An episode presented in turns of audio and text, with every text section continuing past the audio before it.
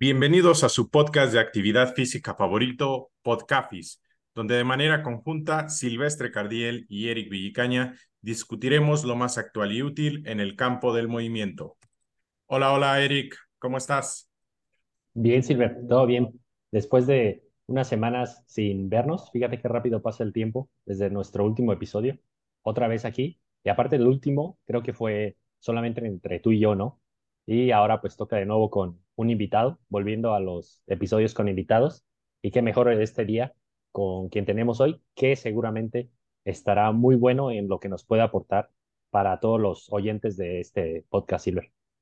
Así es, Eric. Y sin más, pues vamos a ir eh, introduciendo a, a, nuestro invitado, que sin duda aportará, como bien lo mencionas, eh, gran eh, información de calidad y sobre todo eh, bastante experiencia en, en este podcast.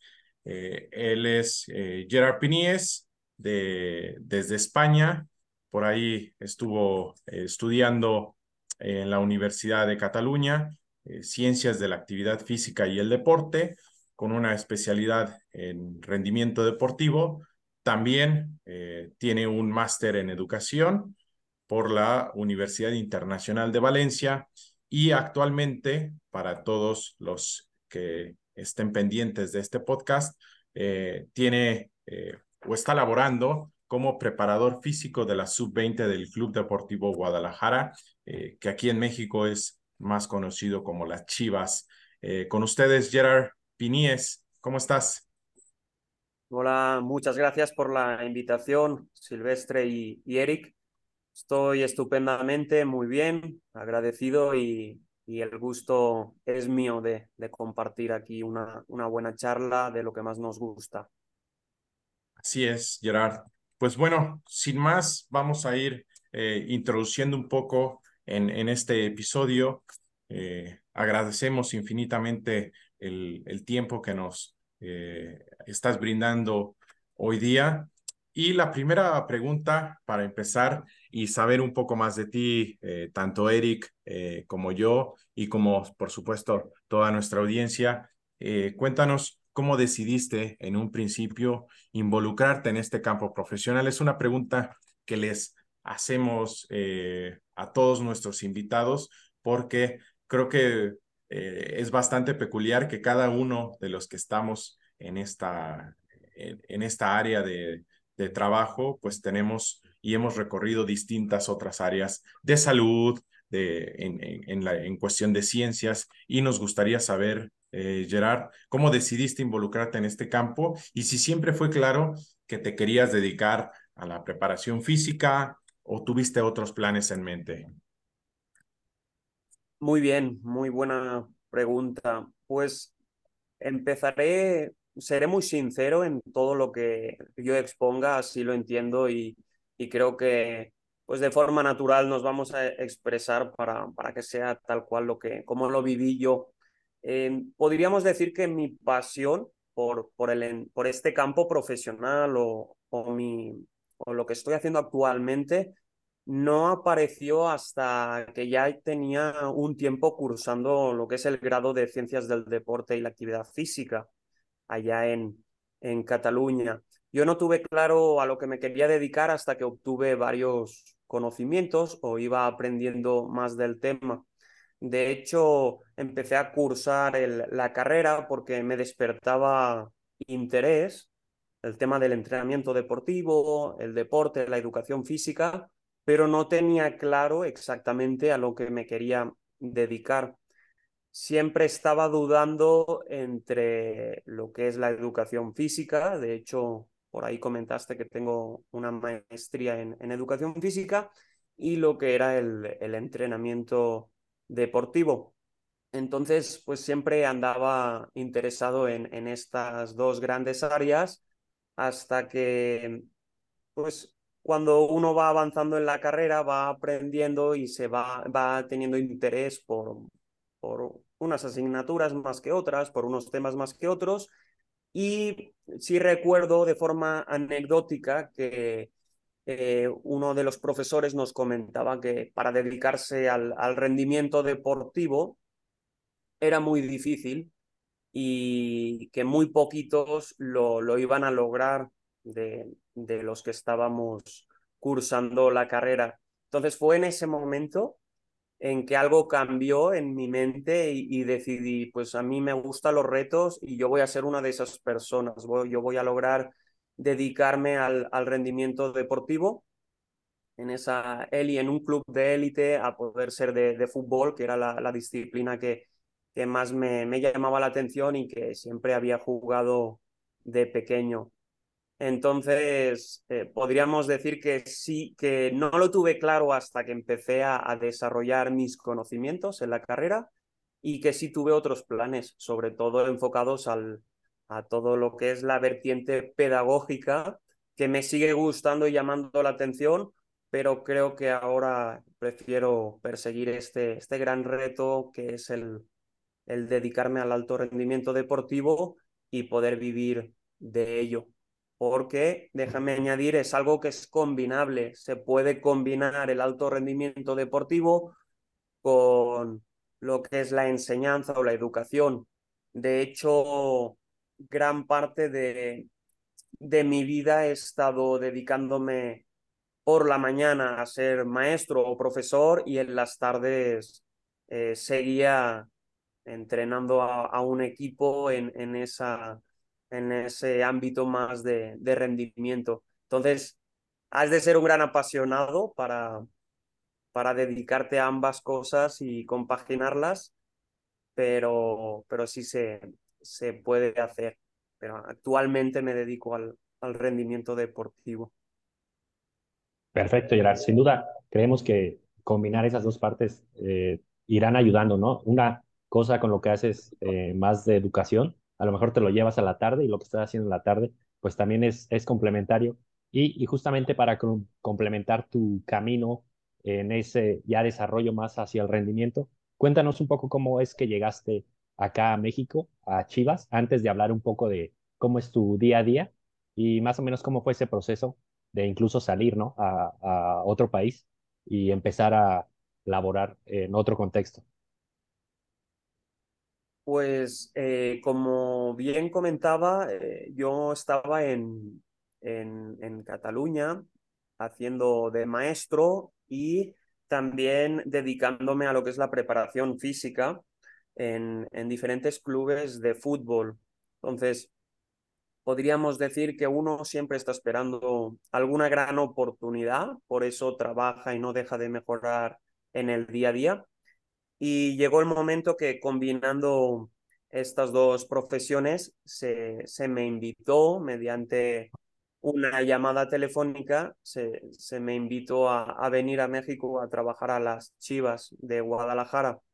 Entonces, considero que, que estaba bastante preparado para tomar esta decisión, porque en mi camino siempre me lo había planteado y fue cuestión de que pues preparación y oportunidad eh, se, se, encontraran para, para que cuando me llegara esta, esta invitación la, la tomara. Y así fue. Eh, sabía que dejaba muchas cosas que también eran positivas allá, pero me lancé a la, a la aventura y, y vine para México con todo lo que conlleva porque es un cambio radical en cuanto a familia, amigos cercanos y, y forma de vivir. Entonces, como apostaba absolutamente todo a perseguir ese reto, ese sueño, pues decidí venir para aquí y, y ya una vez aquí ver cómo me adaptaba y, y qué seguía.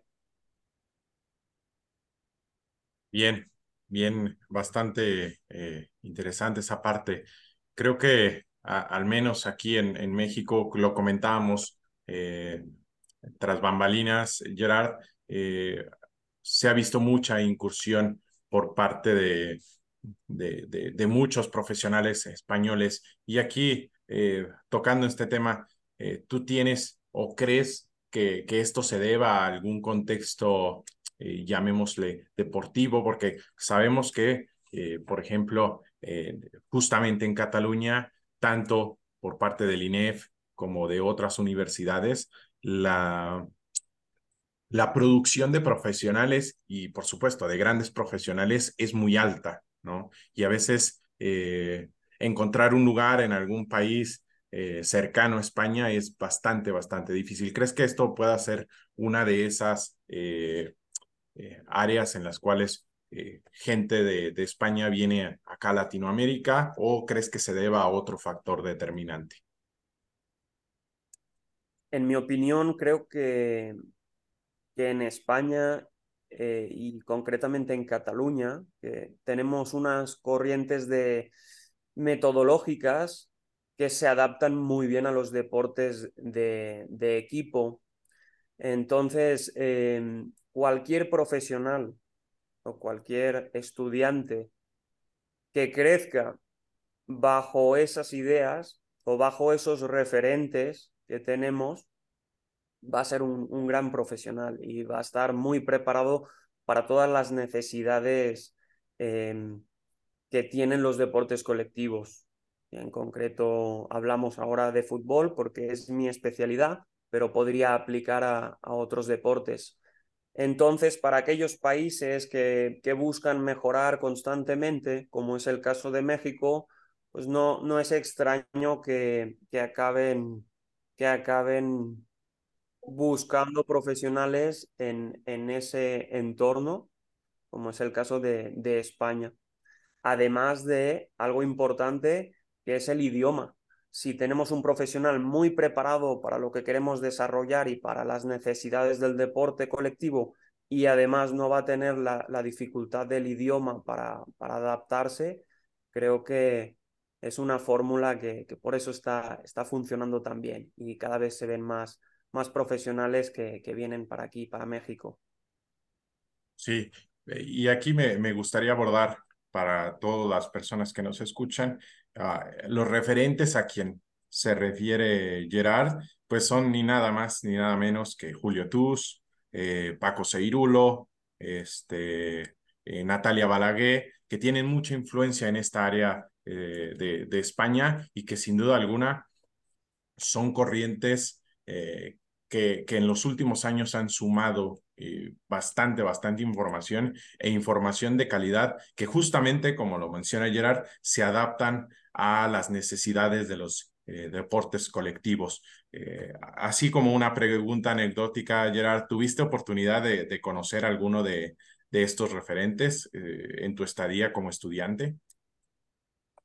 Sí, obviamente, pues en el entorno universitario siempre se intenta promover Em, todo tipo de, experiencias. Entonces, o bien te pueden tocar como, como maestros, algunos de, estos referentes que estás comentando, o bien estás involucrado en charlas, en, en debates, donde, pues al, al, ser de, de allá, de, de esa escuela, tienen mucha participación y constantemente pues estás nutriéndote de, de esas ideas o, conceptos. Y cabe añadir que hay muchos más, aparte de los que comentaste, hay muchísimos más eh, que quizá no son tan reconocidos o no aparecen en los libros, pero repito, cualquier profesional o maestro que, que comparta esa visión, seguro que, que, te aportará muchísimo. Claro que sí, Gerard. Eh, sin duda, con Silvestre en otros episodios siempre sale ahí en la temática alguno de estos referentes, pero pues sabemos que es muy amplio. Y ahora sí, para ir entrando en materia un poco de la preparación física, cuéntanos cómo ha sido ese proceso ahora sí en tu día a día, eh, cómo se ve tu día a día en la temporada. Sabemos que ahorita vas terminando de temporada con el Club Chivas y también cómo tú has logrado instaurar un poco todo esto que has sabido de esta metodología de deportes de equipo que viene de allá en este contexto, donde pues obviamente ha habido una apertura, pero pues que sin duda habrá retos, ¿no? También en llegar a eh, ir colocando y obviamente ahí creo que echarás mano de tu aspecto también pedagógico, ¿no? De cómo a lo mejor tienes que eh, capacitar a, otro profesional o darle a entender ese punto de vista. Cuéntanos un poco de ese día a día, Gerard. Muy bien. Eh, en cuanto al día a día, Creo que lo bonito de esta, de esta profesión es que cada día es una aventura, tal cual, cada día es una aventura y no sabes lo que va a pasar. y no hay un día igual, siempre debes de estar preparado y, y adaptarte a lo, que, a lo que pueda suceder en un club como es Chivas. Eh, pero bueno, vamos a intentar hacer un guion un poquito de lo que es un día a día para mí como preparador físico. Y, lo primero es llegar al club temprano, podríamos decir siete y media y ocho de la mañana, pensando que se entrenará a las nueve o nueve y media. Lo primero que hago al llegar es preparar lo que serían los dispositivos GPS que me van a servir para, para controlar la carga en el entrenamiento. Entonces, llego a las oficinas y, y bueno, procuro tener todo, anticiparme a cualquier escenario y que los dispositivos GPS estén funcionando bien para llevármelos a, a donde vaya a ser el entrenamiento. Cuando llego al, al lugar donde vamos a entrenar, eh, solemos tener contenidos que se, que se realizan en el gimnasio y otros contenidos que se realizan en la cancha. Entonces, lo primero que hago es preparar el, el material del gimnasio lo dejo preparado para después, de igual forma, cuando ya tengo listo el material en el gimnasio, me voy a la cancha y lo dejo todo armado para que cuando ya esté con los jugadores no me tenga que, preocupar de esa parte. Y cabe destacar aquí el, el, gran trabajo que hacen los, los utileros. Ellos siempre te pueden ayudar a, a transportar el material o acabar de acomodar eh, en la cancha lo que puedas necesitar. Muy bien, entonces cuando ya está todo acomodado y se acerca el momento de, iniciar la sesión, pues obviamente tienes un, acercamiento con, con, los entrenadores, los cuales eh, pues ya hemos preparado lo que va a significar la sesión de ese día. Entonces, pues eh, nos saludamos y hablamos un poquito de algún detalle que quizá haya aparecido de último momento y si sobra tiempo me acerco con los jugadores para, para convivir un poco y preguntarles cómo, cómo se han sentido. Entonces, ya cuando pasa el entrenamiento, cuerpo técnico se vuelve a reunir.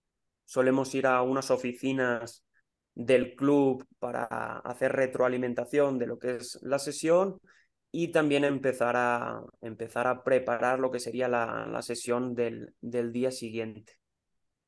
Em, mientras tanto, aprovecho también para descargar eh, los dispositivos GPS, los datos eh, que arrojaron los jugadores en la sesión de entrenamiento y sirve también para, para acabar de retroalimentar junto al cuerpo técnico si los objetivos a nivel más condicional eh, se pudieron cumplir o no.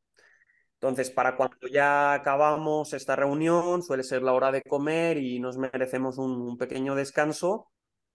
Y ya después de comer dependerá del día, pero si en un entorno de alto rendimiento suelen haber contenidos también de entrenamiento en la tarde más enfocados a, a la individualidad, a las necesidades particulares de cada jugador.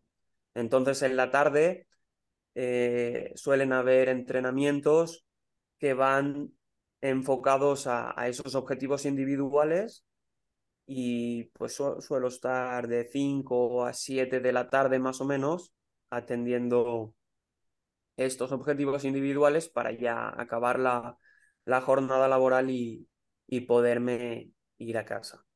Y aquí, antes de cerrar el día, también es importante comentar que hay tantas cosas por hacer que incluso en casa eh, aún tienes que hacer algún pequeño reporte o, alguna consideración, pero lo ideal, y es algo que, que estoy trabajando, que es algo que tengo como meta, es intentar desconectar y tomarme un descanso en casa, tener tiempo de calidad para mí, para mi pareja y poder de alguna forma resetear la, la mente para poder dar el 100% el, el día siguiente.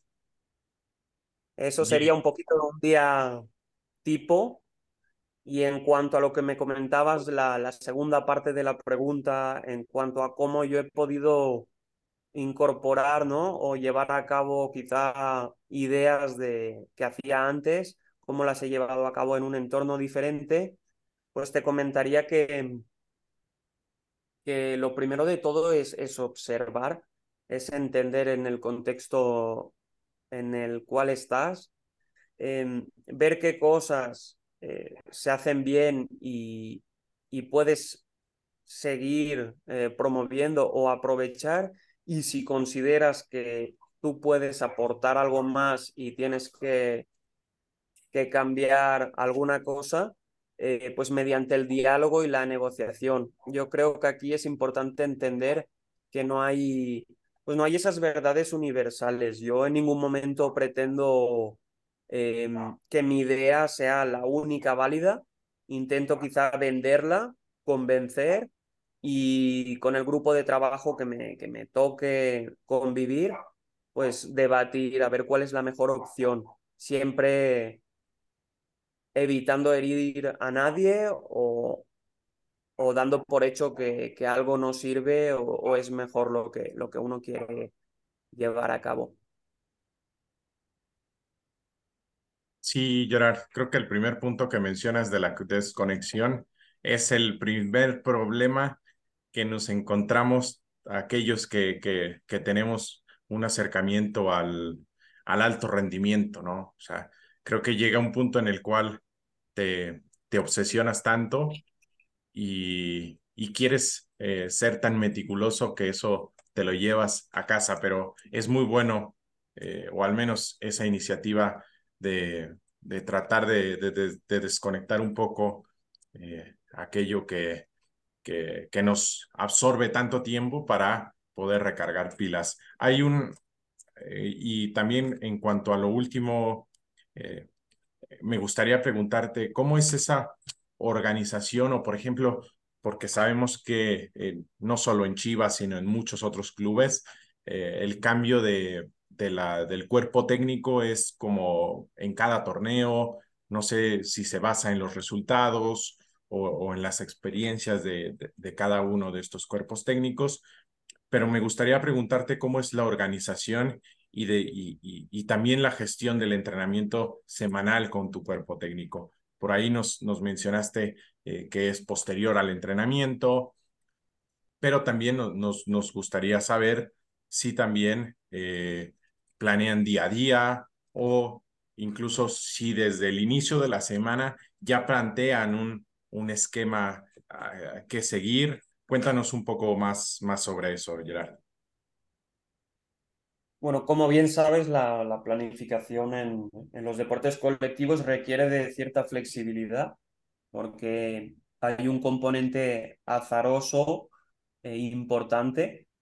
Entonces, dicho esto, pues podría decir que planificamos las sesiones de la semana de forma general, es decir, tenemos un microciclo establecido al principio de la semana con objetivos principales y las tareas de entrenamiento que llevaremos a cabo. Pero sí es cierto que no entramos a detalle hasta el día previo de la sesión, que es cuando la, la podemos diseñar eh, y tenemos mucha más información del estado de los jugadores y cualquier otra variable que, que pueda afectar al, al desarrollo de esa sesión. Entonces, sí tenemos una planificación general que nos sirve como guía al principio de la semana y ya en el día a día nos juntamos para, para entrar a detalle de lo que será la, la sesión de entrenamiento, jugadores, eh, espacios, reglas de provocación y, y la secuencia de, de, todos los contenidos que vamos a realizar. Sí, Gerard, en realidad es, es algo que siempre hemos comentado con Silvestre, eh, obviamente quizá en otro contexto, pero como siempre es mejor tener esta uh, visión ágil, ¿no? Del entrenamiento donde a lo mejor si tú planeas uh, semanas, pues seguramente no va a suceder, ¿no? Porque alguien ya se lastimó o tienes un viaje en imprevisto y es muy difícil pues predecir todo eso que pasa, más cuando pues son tantos individuos, ¿no? En, un equipo de fútbol. Y eh, yendo de esa parte más general a más eh, particular, Gerard, de tu día a día, eh, ahora sí vamos a entrar un poquito a un tema más específico. Ya hablamos de cómo organizas, pero más de eh, el entrenamiento de fuerza. Con Silvestre hemos platicado mucho en episodios anteriores, pero pues cada quien va teniendo su punto de vista. Y en tu caso, como ya mencionamos al inicio, la escuela, digamos, de Barcelona tiene un punto de vista muy particular del entrenamiento de fuerza, ¿no? Incluso muy revolucionario, a veces no se entiende del todo, pero cuéntanos un poco cuál es eh, tu visión de, esta parte que llaman coadyuvante, ¿no? En el entrenamiento estructurado, pero cómo tú la manejas, vas a rajatabla con estas eh, organizaciones que ellos proponen o la has ido ahí mezclando con otros aspectos de tu formación. Muy bien, pues si bien es cierto que tengo una gran influencia de, del entrenamiento estructurado, con el paso de, de, los años he ido adquiriendo muchas ideas de, de otros autores o, o, de otras teorías de entrenamiento. Para mí, y respondiéndote a, a la pregunta, es, es muy simple. Lo que te gusta y te sirve, añádelo a tu método. Al final, cada maestrillo tiene su librillo, como dice el dicho, y es muy difícil casarte con una metodología eh, con total exactitud. Entonces, si es cierto que mi, tengo gran influencia y, y me baso muchísimo en, es, en, este entrenamiento de la fuerza eh, que se promueve en, en la escuela de, de, Barcelona, pero, pero creo que también he ido adquiriendo otros, otros elementos de, de otras disciplinas que, que, creo que eran interesantes y, y prácticos para, para llevar a, cabo en, el, en, mi día a día. Entonces podríamos decir que, que es un mix de, de, de, muchas teorías para acabar creando una propia con la que me sienta cómodo y, y sobre todo eh, responda a las necesidades que, que yo tengo con, con, mis jugadores. Bien, excelente. Eh, y, y, así, a grandes rasgos, cuéntanos, por ahí nos, nos platicaste que eh, horas antes al entrenamiento gestionas toda esta parte de, de materiales, acomodas el gimnasio, eh, cosas de ese estilo. Y, y, también comentando algo o regresándonos un poco con, con el trabajo individual que desarrollas con cada uno de los jugadores. La pregunta es, ¿cómo planeas y desarrollas eh, estas sesiones en el, en el gimnasio?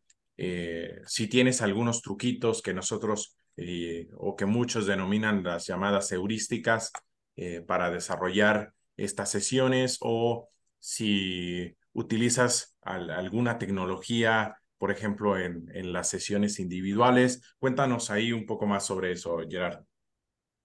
Muy bien. Eh, muchas cosas te podría contar, darían para otro podcast en cuanto a, cómo debe ser una sesión de fuerza o, qué aspectos tenemos en cuenta.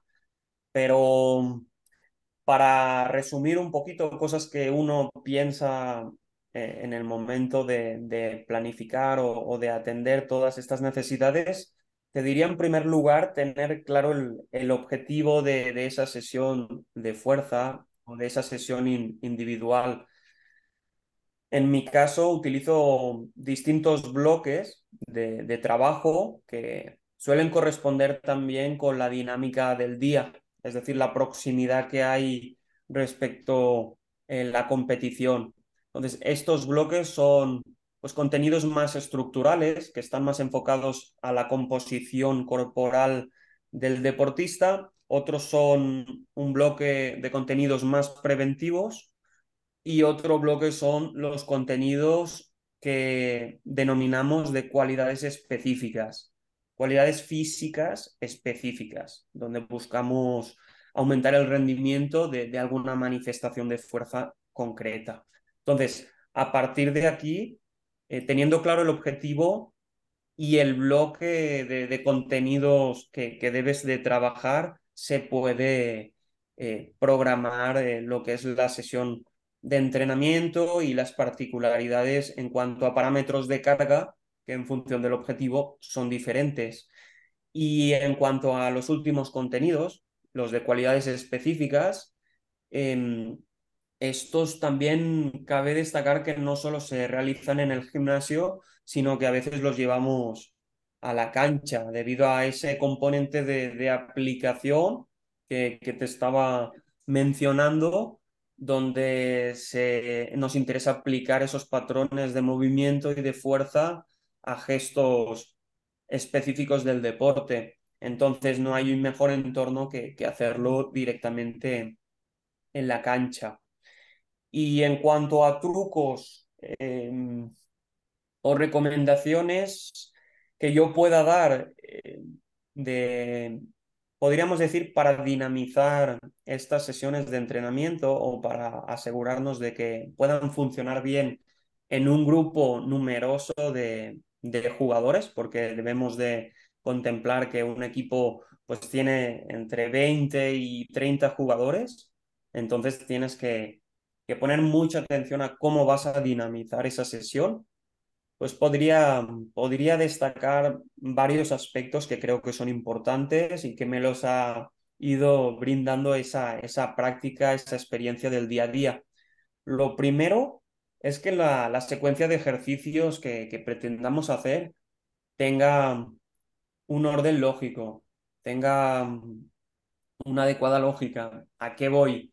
A que si, por ejemplo, queremos trabajar eh, contenidos estructurales de hipertrofia, a lo mejor sí es importante ¿no? la secuencia de ejercicios, cómo la, la manejemos, porque si quiero estar mejorando, por decirte, el, el empuje y la tracción, es decir, quizá la musculatura del pecho y musculatura de la espalda, pues quizá conviene eh, combinarlos de forma que, que, queden como entrelazados, ¿no? Que después de hacer el, trabajo de, empuje puedas encontrarte un trabajo de tracción y así el jugador lo pueda combinar sin acumular excesiva fatiga que lo lleve a ejecutar mal el movimiento. Entonces, lo primero es pensar muy bien las secuencias de ejercicios, que a veces me toca ver que simplemente ponemos los ejercicios, pero no nos paramos a pensar en ese orden lógico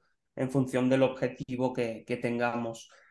Otro aspecto sería organizar bien el espacio utilizado, porque al ser un, grupo numeroso necesitamos que haya mucha fluidez en, los cambios de, ejercicios entre los jugadores. Entonces también merece la pena pensar en el espacio, cómo lo vamos a, organizar para, para, que haya una buena dinámica. Otra estrategia que, que suelo utilizar bastante en, en, estas, en estas rutinas o sesiones de fuerza es trabajar por parejas.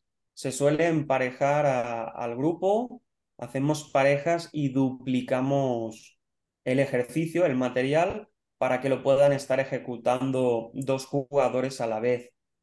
De este modo, con 10, 12 ejercicios prácticamente cubres a todo un equipo, teniendo en cuenta que, que si haces 10 ejercicios y lo, están y lo pueden trabajar dos jugadores a la vez, significa que con 10 ya estás acomodando a los 20 jugadores. No sé si me explico. Entonces, es importante también quizás duplicar o incluso triplicar los ejercicios para que todo el grupo pueda estar funcionando.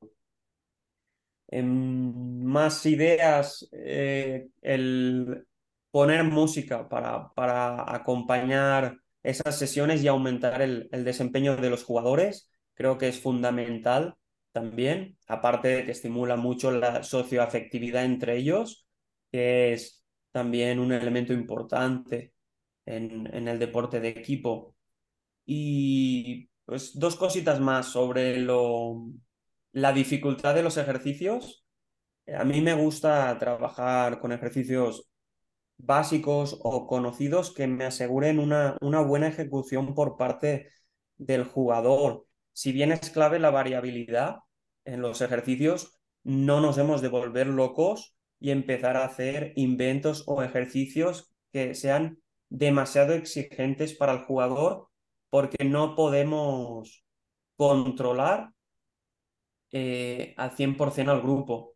Y quizás si nos excedemos en cuanto al reto que supone el ejercicio para el jugador, quizá dejamos de trabajar eh, el objetivo que teníamos. Entonces, sí recomiendo que no, eh, por querer hacer grandes ejercicios o cosas muy diferentes, eh, cometamos el error de, que el ejercicio no se pueda ejecutar correctamente. Entonces, en, mi día a día se suelen ver ejercicios básicos o que el jugador suele conocer para asegurarme que lo están ejecutando bien. Y finalmente, muy importante, el si estás en una estructura donde el cuerpo técnico es numeroso, para mí es importante implicar a los miembros del cuerpo técnico en estas sesiones. Sobre todo el rol del médico o doctor y el rol de un kinesiólogo o posible readaptador que, que puedas tener a, a tu disposición. Los entrenadores, mm, a lo mejor es, es, bueno darles un espacio porque cuando se suelen hacer estos trabajos, ellos están acabando de pensar en alguna cosa sobre el trabajo que, que después realizaremos en cancha. Entonces, prefiero no molestarles eh, tanto, pero si es posible, involucren al cuerpo técnico también en estos trabajos de gimnasio o de fuerza, porque al final eh, cuantos más ojos seamos, mejor. Y cuantos más seamos acompañando a los jugadores, también ellos aumentan mucho su desempeño y se sienten atendidos. Obviamente, como preparador físico, debes de orientar eh, qué cosa quieres que el miembro del cuerpo técnico te ayude o en qué quieres que se esté fijando el doctor o el kinesiólogo para poder eh, dinamizar mucho mejor la, la sesión de entrenamiento. Y creo que estos son algunos tips que, que considero importantes y que me ayudan en el día a día. Perfecto, Gerard. Realmente aquí estamos tomando nota de, de, todo porque, pues sí, al final de cuentas, tener en ese entorno tan variable, ¿no? Con tantas personas. Afortunadamente creemos que un día yo incluso hasta hice un pequeño video justo analizando cómo se veía una sesión de Chivas de hace 10 años y era en un gimnasio pues normal, ¿no? Como comercial, donde pues todo se hacía en máquinas y el espacio es más cerrado, eh, hasta en movilidad, ¿no? Alrededor del circuito y ahora ya con lo que se puede ver en muchos clubes, ya son espacios abiertos, donde pues se da esa como libertad para que el trabajo sea pues mucho más, en cierto modo, entre comillas, transferible, ¿no? Y que los jugadores incluso se sientan más cómodos en ese ambiente y no en un ambiente clásico de, de gimnasio, de sala de pesas. Y eh, pues sin duda son muy buenas esas recomendaciones, ¿no? Cómo ir organizando el espacio. Y pero ahí de repente nos, eh, me surge esa duda, ¿no? Cuando tú organizas ese espacio, Gerard, eh, ¿cómo te aseguras de la intensidad que están usando? Que luego ese siempre es el tema a veces medio complicado en el entrenamiento de fuerza. Ya hay algunas tecnologías donde, pues a lo mejor el estándar de oro, entre comillas, es el encoder, ¿no? Con la velocidad de ejecución, pero pues a veces eh, no todos los ejercicios es aplicable o en algunos eh, no hay suficiente equipo. Eh, ¿Cómo tú ayudas a que el futbolista tenga la intensidad adecuada para que le diga, sabes qué, estas repeticiones con este peso, ¿qué, qué recomendación ahí tú les das para que especialmente si a lo mejor es nuevo, no está muy acostumbrado, eh, salga de la mejor manera esa sesión. En cuanto a la tecnología que, que podemos utilizar para, para esa supervisión o, control de, del, del, movimiento, tenemos, pues, tenemos distintas herramientas, como pueden ser plataformas de fuerza, el, mismo encoder, dispositivos inerciales que también pueden eh, medir la, velocidad de, ejecución, incluso alguna aplicación que, utilizamos para, para, programar todos los parámetros de, carga de esas sesiones. Pero cuando estás con un grupo y tienes que dinamizar, eh, al final mm, yo me baso mucho en la educación, que es algo que vas eh, logrando en el día a día de convivir con el jugador es educarles a que entiendan que se requiere en cada momento. Por eso es importante lo que comentaba de tener muy claro el objetivo. Si mi objetivo es de cualidades específicas y necesito una manifestación de fuerza explosiva donde ese jugador me ha de dar cercano a su 100% en, en ese gesto, en esa supervisión que nosotros realizamos como preparador físico sobre el grupo, uno sí está viendo cómo están ejecutando y ya sea mediante el ejemplo o mediante el, el feedback que tú le puedas dar en ese momento, pues vas optimizando ese desempeño. Y es muy buena pregunta porque, eh, pues sí que el futbolista, y ahora me perdonarán, pero el futbolista quizás es de los deportistas que, que a veces les cuesta más eh, hacer un, un, buen trabajo.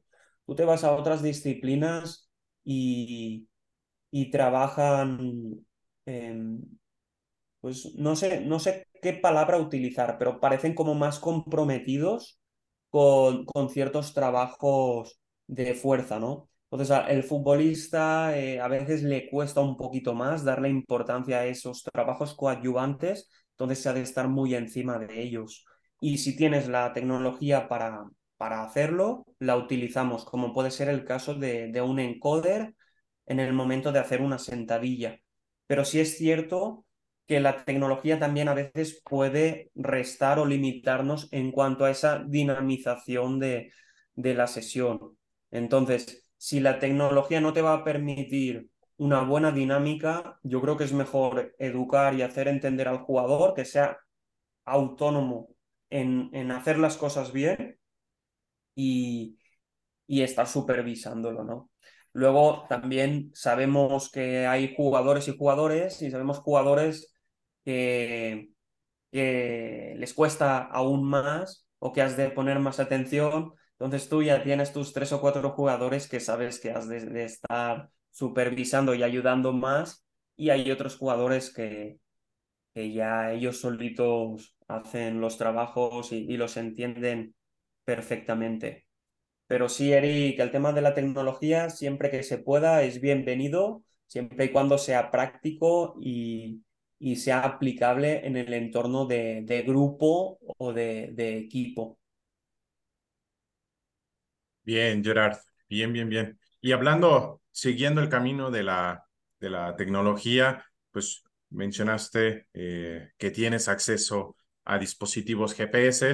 En tu categoría, eh, pues la Liga MX ya tiene algunos años eh, que ha implementado eh, los dispositivos WIMU. No no recuerdo bien la cantidad exacta, pero ya tiene un tiempo trabajando con, con WIMU y, todo lo relacionado a estos dispositivos GPS. Aquí la pregunta va un poco ya eh, más eh, encaminada hacia eh, considerando el contexto actual del club, de, de tu cuerpo técnico, también considerando el modelo de juego y a lo mejor las perspectivas que pueda tener el mismo cuerpo técnico. Para ti y para el, mismo cuerpo técnico, ¿qué variables son las que tienen eh, mayor importancia? ¿Cómo tú uh, también utilizas esta información para desarrollar las sesiones de trabajo y, y más? Cuéntanos, Gerard. Como muy bien dices, sí disponemos de dispositivos WIMU. Es algo que cada vez se está logrando más y cada vez hay más categorías con, con esos dispositivos, que es algo muy positivo para, para el fútbol mexicano, conocer esos perfiles condicionales de los equipos, incluso de los jugadores, para ver cuál es el desempeño y, seguir mejorando ese prototipo de, jugador eh, o futbolista mexicano. En cuanto a los GPS, eh, utilizan las variables más utilizadas o a las que prestamos más atención sería la distancia total que acumula el jugador, los metros minuto, que podrían asociarse al ritmo de carrera, ¿no? Que tantos metros el jugador ha, ha recorrido en una unidad de tiempo. El, el, HSR, el conocido HSR, High Speed Running, que es la carrera a alta velocidad, suele estar por encima de los 18 kilómetros hora el conteo de sprints también, que un sprint es cuando se, llega a una velocidad de por encima de, de 24 kilómetros hora aproximado, es cuando ya te contabiliza el sprint.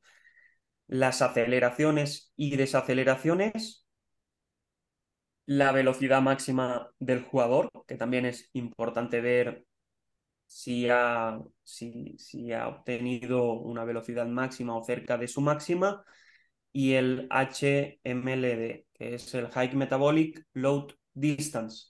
Esta variable es una combinación de otras variables como son las aceleraciones, desaceleraciones, HSR, es como un mix que te da una variable más global del esfuerzo.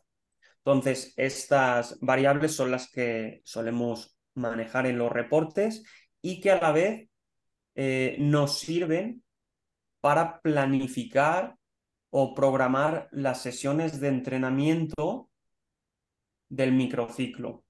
¿Cómo lo hacemos esto? en función de, del día del microciclo y ese día se tiene en cuenta la distancia que tenemos respecto a la competición, ya sea la pasada o la siguiente competición, es ahí donde nosotros decidimos estimular una u otra variable. Por ejemplo, las variables de aceleración y desaceleración son variables que asociamos más a lo que es la fuerza. Las variables de distancia y de metros minutos se suelen asociar más a lo que es estímulos de resistencia y, por ejemplo, picos de velocidad máxima o algún sprint se suele asociar a, lo que es la, la, velocidad. Entonces, a partir de aquí, estas variables nos, nos permiten conocer el estímulo que ha recibido el jugador y a la vez planificar y orientar las sesiones del día hacia la fuerza, la resistencia y la velocidad. Eh, está muy bien que menciones lo del cuerpo técnico porque mm, a veces hablamos de GPS y de variables y pareciera que es algo que solamente nos tenemos que ocupar los preparadores físicos. Y sí es cierto que nosotros nos encargamos de, poner los dispositivos, de, tratar los datos, de hacer reportes, etcétera, pero conviene acercar al cuerpo técnico a, un conocimiento mínimo para que esto que acabo de comentar realmente se pueda llevar a cabo. Y que mediante esos datos que son orientativos, cabe destacar que son orientativos y no nos debemos de volver locos si un día no llegamos al valor que habíamos estimado, no pasa absolutamente nada. Son datos orientativos que nos permiten orientar las sesiones hacia los estímulos que, creemos convenientes y que nos dan ese feedback al final de la sesión de, de que tanto hemos logrado acercarnos a los valores que considerábamos adecuados para ese día. Pero es importante no alarmarnos es, y, si, y si consideramos que no hemos llegado a un valor o que hemos estado muy lejos de lograr lo que se pretendía, siempre se puede complementar ese trabajo. El preparador físico siempre puede eh, hacer un trabajo complementario para asegurarnos de obtener más distancia o más aceleraciones o mayor HSR, etc. Es orientativo, nos ayuda mucho para esa planificación y esa ondulación de carga que, que se pretende en el microciclo y, y, además te permite conocer a tus, a tus jugadores, los valores que van desarrollando y durante el, torneo ves cómo ese perfil condicional del jugador también se va optimizando. Si vemos lo que, lo que hacía el jugador al principio del torneo y, lo, y para lo que está preparado al final del torneo, ves como todas esas variables que mencionábamos em, van aumentando y el desempeño del jugador eh, crece. Bien. Aquí eh, voy a, destacar algo muy importante y creo que será eh, muy, muy oportuno que, que, profundices un poco más, Gerard, porque sabemos que en, en, el, en el día a día, pues nosotros trataremos o lo, o lo que queremos intentar es eh, lograr el objetivo, ¿no? Pero aquí el detalle está en que pues es un equipo colectivo y si bien los, los dispositivos Wimo eh, y GPS nos dan cierta información, pues también hay que depender de, de, lo que mencionaba, ¿no? El modelo de juego. A lo mejor, eh, tomando ejemplo o puntos un poco más conocidos, no va a ser, no van a mostrar las mismas variables el Atlético de Madrid, que recorre mucha cantidad de metros, a mucha alta intensidad, que el Barcelona. O sea, van a ser variables completamente diferentes definidas por el modelo de juego. Y tomando esto en cuenta, Gerard, ¿qué pasa si un día de entrenamiento eh, todo sale eh, en, cuanto a, a lo que tú pretendes desde el punto de vista condicional, que todo sale bien, pero el cuerpo técnico te dice, ¿sabes qué? El objetivo táctico no se logró. Ahí ahí entra más eh, el Gerard de, no, pero ya se logró la, el objetivo físico, ya no hay que moverle esto y lo otro. O de plano, tú le dices al entrenador, ¿sabes qué?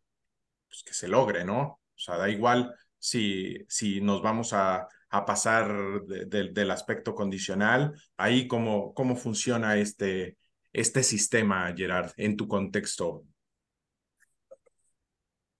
para mí el modelo de juego va antes que el GPS. Con eso ya te estoy respondiendo. Si el entrenador necesita o siente que debe trabajar algo, se trabaja y punto. Yo ya luego veré cómo reducir otras cargas o cómo eh, recuperar a, un jugador si ha hecho un poquito más de, lo que hace habitualmente.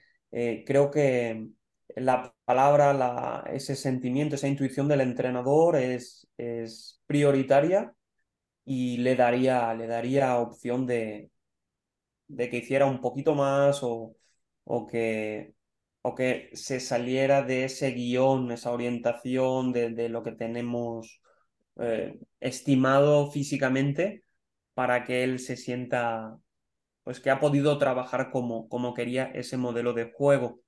De hecho, de hecho, mm, cuando se planifica, también se intenta, junto al cuerpo técnico, darle esa orientación. Es decir, la pregunta no, o, el, orden, cuando uno planifica, no es voy a hacer estos metros de GPS y como debo de hacer estos metros de GPS, solo podemos trabajar esto del modelo de juego. No, el orden no es así, es al revés. Al entrenador se le pregunta qué necesita el equipo, qué tiene pensado trabajar, cuáles son los objetivos más técnico-tácticos y a partir de aquí y a partir de esos ingredientes podemos ver cómo cocinarlos respetando esas orientaciones, esos valores que comentábamos. Por eso es importante decir que no nos debemos de volver locos con los valores del GPS.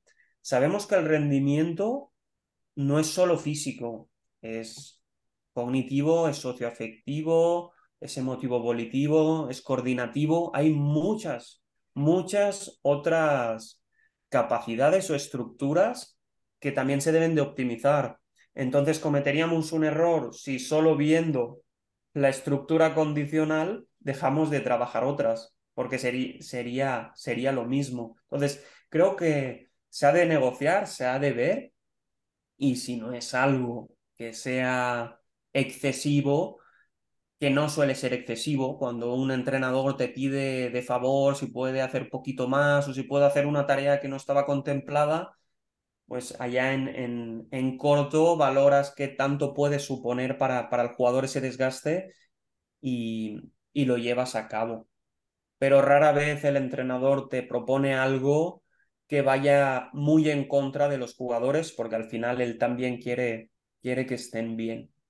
Entonces, sí, suelo adaptarme a las necesidades del entrenador y se supervisa que, que no nos desviemos mucho, pero, pero de igual forma es importante darle el gusto. Excelente, Gerard. Y para rondear un poquito con este tema de pues cómo se manejan todos esos datos ya una vez que te los da el GPS, pues sabemos también cómo se ha ido desarrollando la profesión, ¿no? A lo mejor antes eso sin duda no pasaba por nuestra cabeza, ¿no? El tener un dispositivo que diera tantos datos y que después, aparte, esos datos, pues analizarlos y darles un contexto para ofrecer soluciones, ¿no? Y sin duda uno si ya revisa a lo mejor incluso una que otra vacante por ahí, hablan de, bueno, que tenga esta certificación de preparación, que venga de este contexto, pero incluso luego también ya em, empiezas a ver que sepa de visualización de datos, que sepa de eh, incluso de eh, R o eh, otros lenguajes de programación que uno podría decir, pues esto que tiene que ver conmigo, ¿no? Incluso ahora con el desarrollo de como inteligencia artificial y estos aspectos que han venido a revolucionar cómo se manejan esos datos, pues nos puede cuestionar un poco de qué rol juega ahí el preparador físico para darle contexto a lo que se genera. ¿Cómo ves este aspecto, Gerard, eh, en esta revolución que se está dando con, tantos datos que tenemos ahora? Pues yo creo que, cuanto más preparado estés, mejor. Siempre que puedas crecer, siempre que puedas aprender, eh, bienvenido sea. Pero también en esta sociedad de la información que no sabes por dónde empezar, eh, debes de valorar muy bien qué es aquello que realmente necesitas o, va a potenciar tu día a día. No todo sirve, no todo sirve. Debemos de ser muy críticos y, muy egoístas en lo que, no, en, lo que necesitamos. Entonces, toda esa preparación, que bienvenida sea, eh, debe de poder aplicarse y servirte para tomar decisiones en tu día a día. Veo profesionales que, que no dejan de, de, prepararse, eso es muy positivo, pero también veo profesionales que, que, se preparan mucho, pero tampoco veo una aplicabilidad de todo lo que están haciendo. Entonces, a mí me gusta mucho diferenciar lo que es la intelectualidad de la inteligencia. Ojo, para mí alguien intelectual es alguien que, que sabe mucho, tiene mucha información de algo, de un tema, pero, pero quizá no, no sabe aplicarla o se olvida de otros elementos importantes también para el día a día. Eso es ser intelectual y es lo que podemos cometer como error si obtenemos mucha información, pero no sabemos exactamente qué hacer con ella. Lo contrario a ser intelectual es ser inteligente. Para mí alguien inteligente es alguien que quizá no tiene tanta información, pero esa información que, maneja o que tiene almacenada sí le sirve para resolver situaciones de su día a día y adaptarse fácilmente a, a, cualquier problema que, o situación que se le pueda presentar. Entonces, sí es bueno prepararse, sí es bueno utilizar todas las herramientas que tenemos hoy en día, pero pero decidamos realmente qué nos sirve y qué no nos sirve en, en nuestra profesión o, en nuestro desempeño como, como preparadores físicos. Bien, Gerard, bien, bien, bien. Creo que eh, defines muy bien estas dos diferencias que también Eric y yo compartimos y que en episodios pasados con otros invitados hemos eh, eh, subrayado y resaltado esa importancia, ¿no? De, de poco sirve saber tanto de un tema si al final cuando necesitas aplicarlo y cuando necesitas actuar con ese conocimiento, pues no se tiene ni la noción de cómo poder desarrollarlo, ¿no?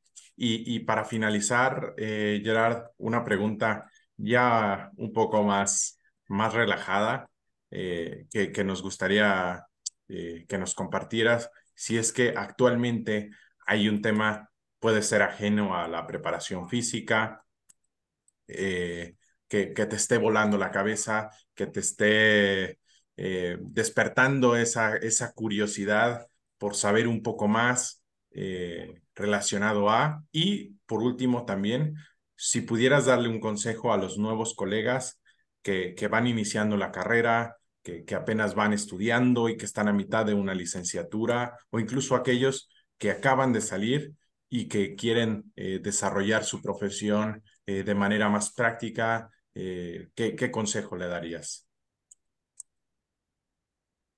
Muy bien. Em, algo que, que, me esté volando la cabeza, pues siempre, cada día estoy dudando de todo lo que hago.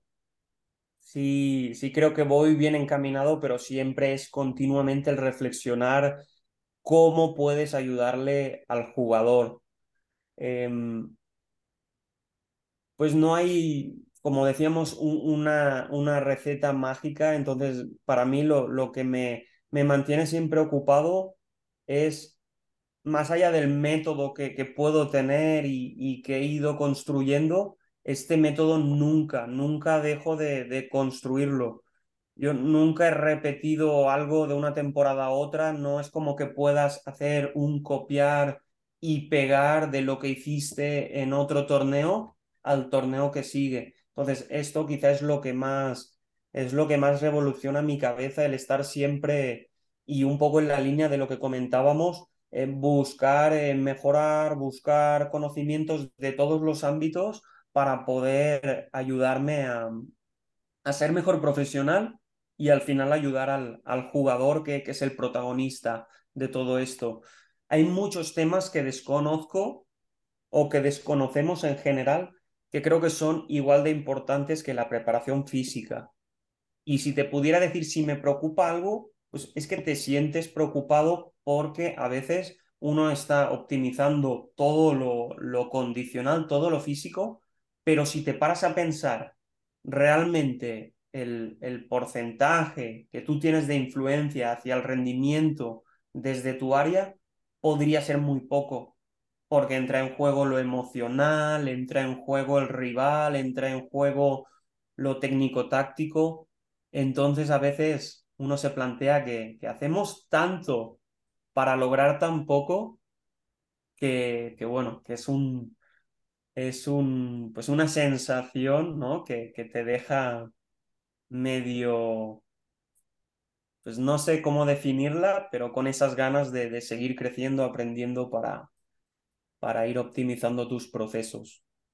Y en cuanto a un consejo, para lo que está, los que están iniciando o ya están en, un, en una carrera, eh, me siento muy identificado con, con los estudiantes, porque yo de estudiante pues también tenía muchas inquietudes y les diría que seguramente, seguramente tienen muchas dudas y no todo lo que hacen ni todas las asignaturas son de su agrado. Eh, tienen que hacer el esfuerzo en, en detectar muy bien qué es lo que más les gusta de la carrera, cuál es su mayor motivación, cuál, es, cuál sería su vocación. Y una vez lo descubran, enfocarse a todos aquellos aprendizajes que pueden obtener en esa carrera y que promuevan o mejoren el profesional que, que quieren ser, ¿no?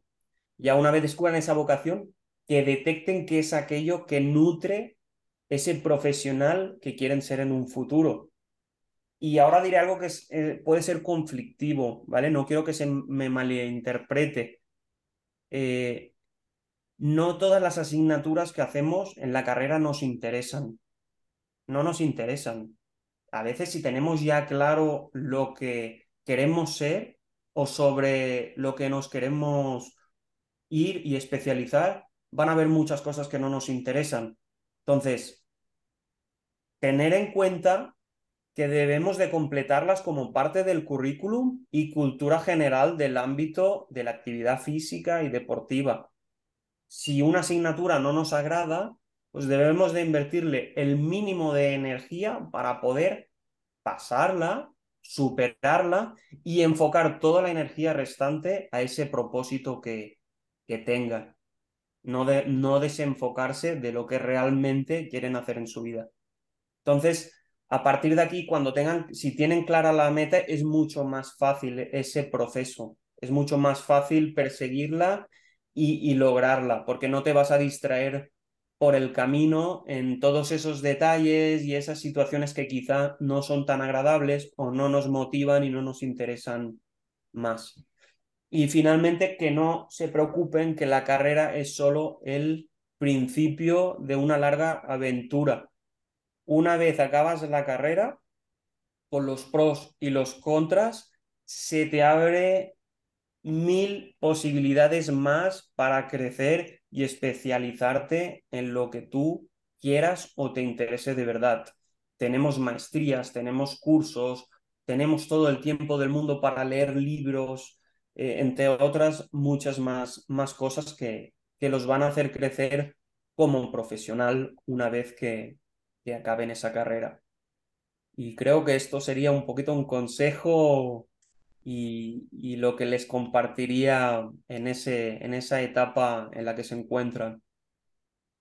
Fantástico, Gerard. Creo que estos últimos tres, cinco minutos finales, sin duda, subrayarlos ahí y, o que se lo escuchen dos veces todos nuestros oyentes, que tenemos una buena parte de escuchas que están todavía en formación y que vienen a redondear muy bien, ¿no? Como en esta hora que charlamos, como esa eh, curiosidad de siempre estar buscando aprender más van a hacer que pues seas un mejor profesional y que es algo que nunca termina.